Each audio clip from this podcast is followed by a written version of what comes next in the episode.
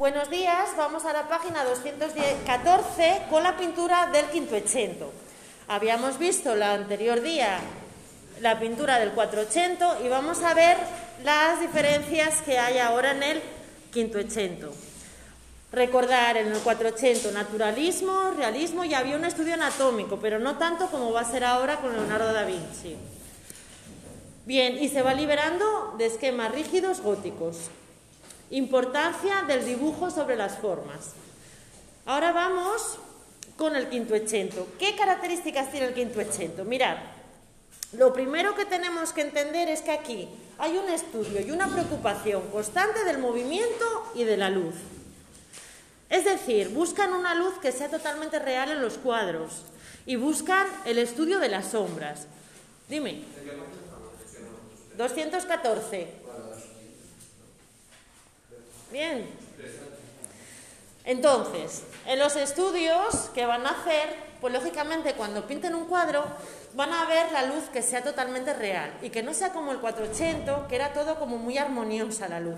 Ahora van a hacer estudios en que la luz se va a reflejar en un sitio, pues más, dependiendo de dónde esté el sol, si está en la naturaleza. Y si hay árboles, van a proyectar unas sombras y esas sombras pues se plasmarán en los cuadros. Para que nos entendamos, entendamos, en este quinto echento, en Italia, lo que van a hacer, van a hacer cuadros que van a ser exactamente fieles, como si fuera una fotografía. En la fotografía se ven perfectamente las sombras, las luces, todo.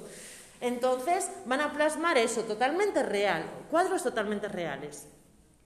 También hay un estudio de esas luces en diferentes momentos del día. Es diferente la luz de la mañana, la luz de la tarde, la luz de la noche. Entonces se van a plasmar también diferentes luces, ¿eh? luminosidad en los cuadros. Las composiciones. Las composiciones son totalmente sencillas aquí en el quinto echento. No va a haber composiciones ni retorcidas. Sobre todo va a haber la composición triangular. Y sabéis que las composiciones son los elementos del cuadro, dígase, por ejemplo, las figuras, cómo se componen en un cuadro. Por ejemplo, una composición triangular sería una figura alta en medio del cuadro y dos figuras más bajas flanqueando esa figura alta. Esa sería una composición triangular. Son las que más van a predominar en el quinto y sobre todo con la figura de Rafael, que hará muchísimas composiciones de este tipo. Una composición diagonal, pues sería de esta manera, composición que sería como una diagonal, las figuras estarían debajo haciendo las cabezas de cada uno como una diagonal. Composición rectangular, pues con las figuras en un cuadro que estarían todas en la misma altura. La composición, la distribución de las figuras. Y me podéis decir vosotros, oh, profe, sí, sí, las figuras están en triángulo, pero luego hay fondo, hay árboles, hay naturaleza, hay arquitectura. Eso da igual, pues estoy hablando de la composición de las figuras importantes. Bien, ¿qué más? Abandono progresivo de los contornos. En el 480, como ya había comentado, se pintaba mucho el contorno, predominaba el dibujo frente color. Ahora no. Ahora hay una pincelada más suelta y los contornos no se hacen tanto. Se pinta de manera eh, que, que, sea mucho más importante el color que el dibujo. Búsqueda de la belleza ideal, sobre todo Rafael, veremos unas Madonas que son de una belleza excepcional en el libro expone que es una belleza peculiar, una belleza para él, pero es verdad que su belleza, eh, como vimos en Grecia, la belleza ideal de Grecia, pues también lo plasma un poco Rafael. Son composiciones muy armoniosas, pero también dinámicas. Es decir, todas las Madonas que veamos en Miguel Ángel van a estar como en cierto movimiento, pues como un pájaro cogiendo un pajarito, o están retorciéndose un poco el escorzo, sabéis que el escorzo es un movimiento hacia adelante o hacia un lado, que ese sí que es difícil de pintar, las pinturas de escorzo. Bueno, con estas características del vamos ahora a hablar de cada uno de los artistas, que conocéis perfectamente, como las tortugas ninja, Rafael, Miguel Ángel y... vale, en este caso es Leonardo da Vinci, Miguel Ángel y Rafael. Leonardo da Vinci es eh, un maestro en los escorzos. Van a estudiar muchísimo los escorzos. También el movimiento de las figuras y estudio anatómico de ellas. Va a ser eh, muy bueno en cuestión de perspectiva, es decir, la perspectiva que va a hacer va a ser una perspectiva aérea. ¿Qué significa esto? No es lo mismo mi visión cuando yo miro esta mesa que cuando miro por la ventana un edificio. Es mucho más borrosa mi visión del edificio que de la mesa. Entonces, eh, Leonardo da Vinci lo que va a hacer va a ser las figuras de primer plano mucho más nítidas, mucho más precisas, y el fondo, que serán paisajes o arquitectura, la va a difuminar, las va a difuminar y no se van a ver tan bien. Es como si hubiera una especie de atmósfera neoblina, nublina, eh, entre medio del primer plano y el fondo. Y a medida que va pasando el fondo, la profundidad, va a ser más difuminado.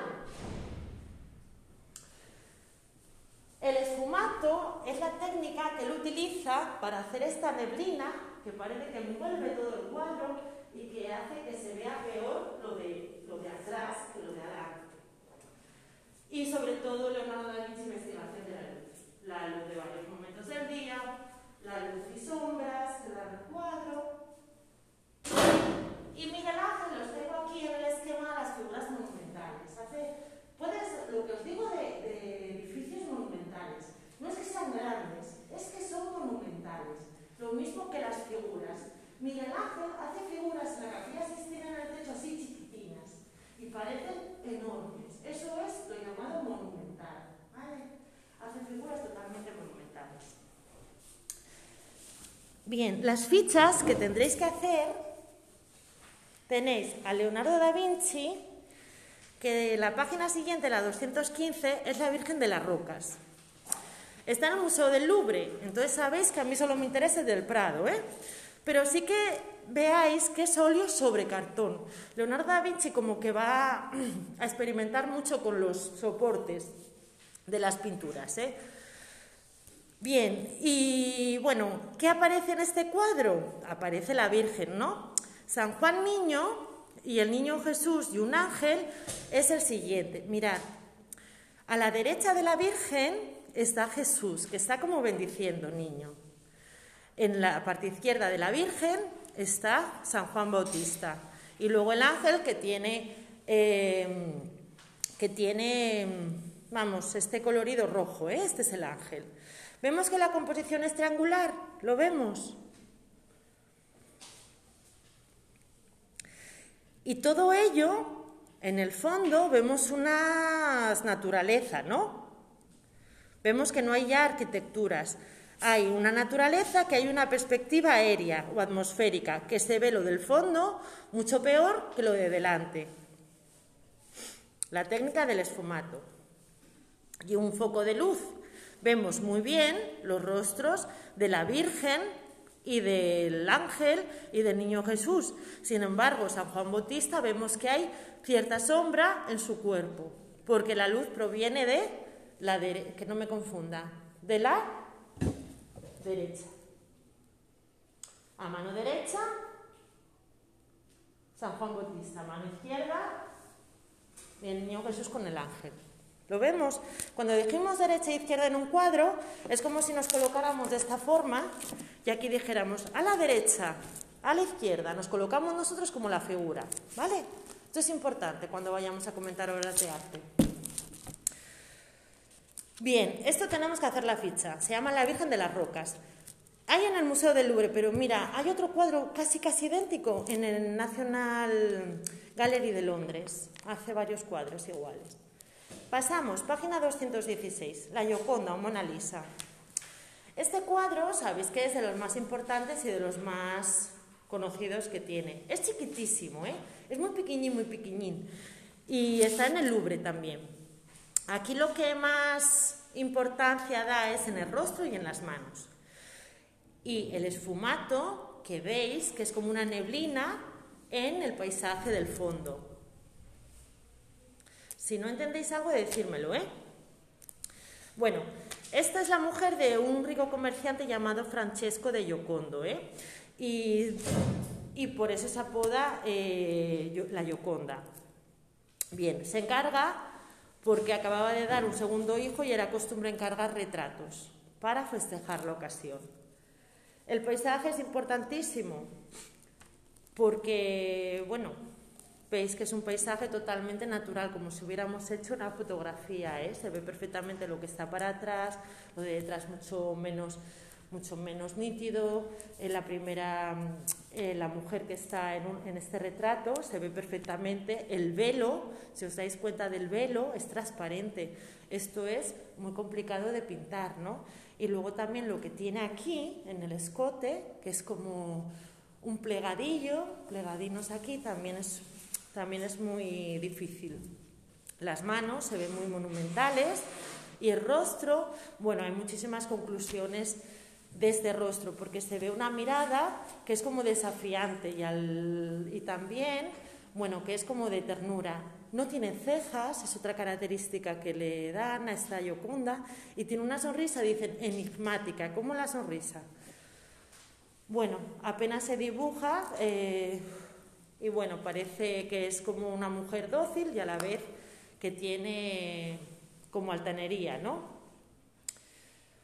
Bueno, y esto es un poco lo que describe de la Gioconda. El comentario es que lleva al extremo más refinado el esfumato, esa neblina que está en el paisaje, y el tratamiento lumínico, lumínico a través del claroscuro. El claroscuro lo vamos a ver muy bien en el barroco. Vamos a ver contrastes de luces y sombras Aquí está empezando el claroscuro, porque el claroscuro de Leonardo da Vinci no es que no lo supiera hacer, pero no hace tanto contrastes. ¿eh? Bueno, y esta Gioconda, que sepáis que se convirtió en modelo a seguir de, muchísimos pintores. ¿eh? Mm, otra obra que tenéis que hacer la ficha es La Última Cena, y tenéis que decirme la localización, porque esta última cena, Leonardo da Vinci, está en un muro, en un muro de una iglesia en Santa María de la Gracia, en Milán. Está justamente en el reflectorio donde comían.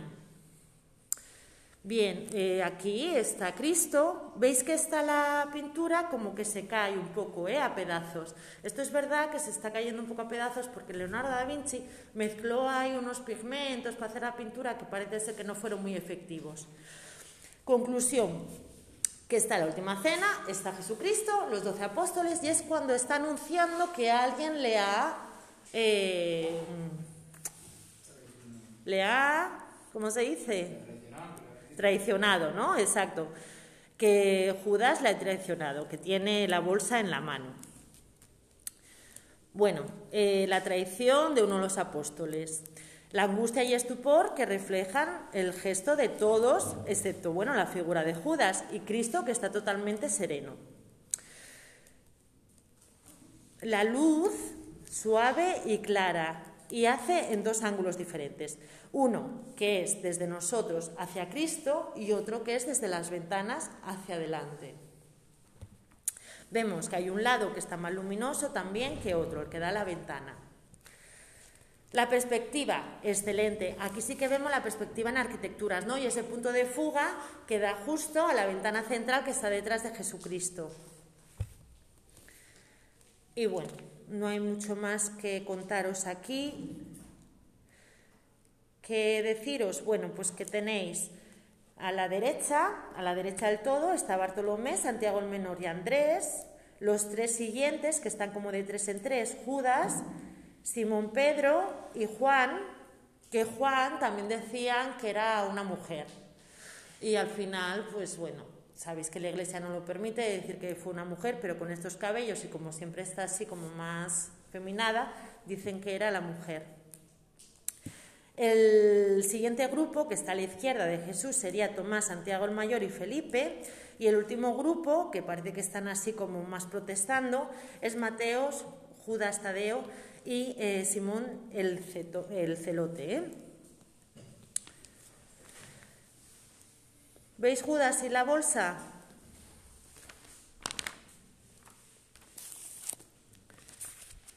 Bueno, pasamos a Rafael en la página 218. Bueno, Rafael solo tienes que estudiar una pintura. En la, en la, estancia de los museos vaticanos van a decir a Rafael que haga mm, unas pinturas al fresco, ¿eh? Estos no son al óleo, son al fresco. Y las va a hacer en la, estancia, de la asignatura. Esta es la única ficha que tenéis que hacer de él. Pero quiero que también veáis o sepáis que hay muchas pinturas de Rafael de Madonas, de vírgenes. ¿Vale? Madonna en italiano es virgen, entonces hay muchos retratos de virgen, de la Virgen María, ¿eh? Bueno, viaja a Florencia, ¿eh? Aprende de Leonardo y de Miguel Ángel. Y hay muchas Madonas, como el Gran Duque, la Madonna del Jirguero o los desposorios de la Virgen, que este la tenéis abajo, los desposorios de la Virgen, ¿eh? Vemos la arquitectura, que está en el fondo totalmente, totalmente renacentista, de arcos de medio punto, columnas de orden jónico. Vemos el tambor, totalmente renacentista, con cada uno de los lados son ventanas rectangulares, perfectas. Y, el, y la cúpula, ¿eh? que está en color verde. Bien, su fama llega a Roma y el papa, papa Julio II, que también va a trabajar con Miguel Ángel, lo llama para participar en la decoración de la estancia del Vaticano. ¿eh? La primera dependencia que pintó fue la de la asignatura, llamada así porque allí se firmaban los actos de gracia. Los muros lo va a pintar al fresco y se llama la disputa del sacramento y la que nosotros tenemos que estudiar en la escuela de Atenas. Imaginar lo que la escuela de Atenas, pues todos los filósofos que había en Atenas. Mirar, Platón es el que está en color eh, pues naranja, ¿no? Aristóteles es el que está en color verde, azul, en el centro. Está Platón y Aristóteles. Platón tiene el libro El Timeo y Aristóteles tiene el libro de Ética. Es eh, una alegoría a la filosofía que alude a la verdad revelada, que también esa verdad también está dentro de la Iglesia. ¿eh? Bueno, hay otros filósofos como Sócrates, Pitágoras y Ptolomeo, y él lo que hace es una recreación de las caras de estos filósofos con gente contemporánea de él. Por ejemplo, a Platón le pone la cara de Leonardo da Vinci. La real de Leonardo da Vinci es la cara que tiene Platón. De Miguel Ángel la cara se la pone Heráclito y de Bramante Arquímedes. Y Rafael se autorretrata, que está aquí en la esquinita no sé si lo veis, está en blanco en una esquinina esquinina que está a la, mano derecha aquí. Está Rafael, es ese de aquí. ¿Vale? Que se retrata como filósofo. Bien, es un homenaje a la arquitectura de la antigüedad. Vemos los techos artesonados, vemos arcos de medio punto, vemos esculturas en hornacinas totalmente renacentistas o clásicas. Y eh, bueno, quiso reproducir la Basílica de San Pedro del Vaticano, que estaba todavía en construcción. Bien. ¿De acuerdo? Mucho rollo. Paramos cinco minutinos.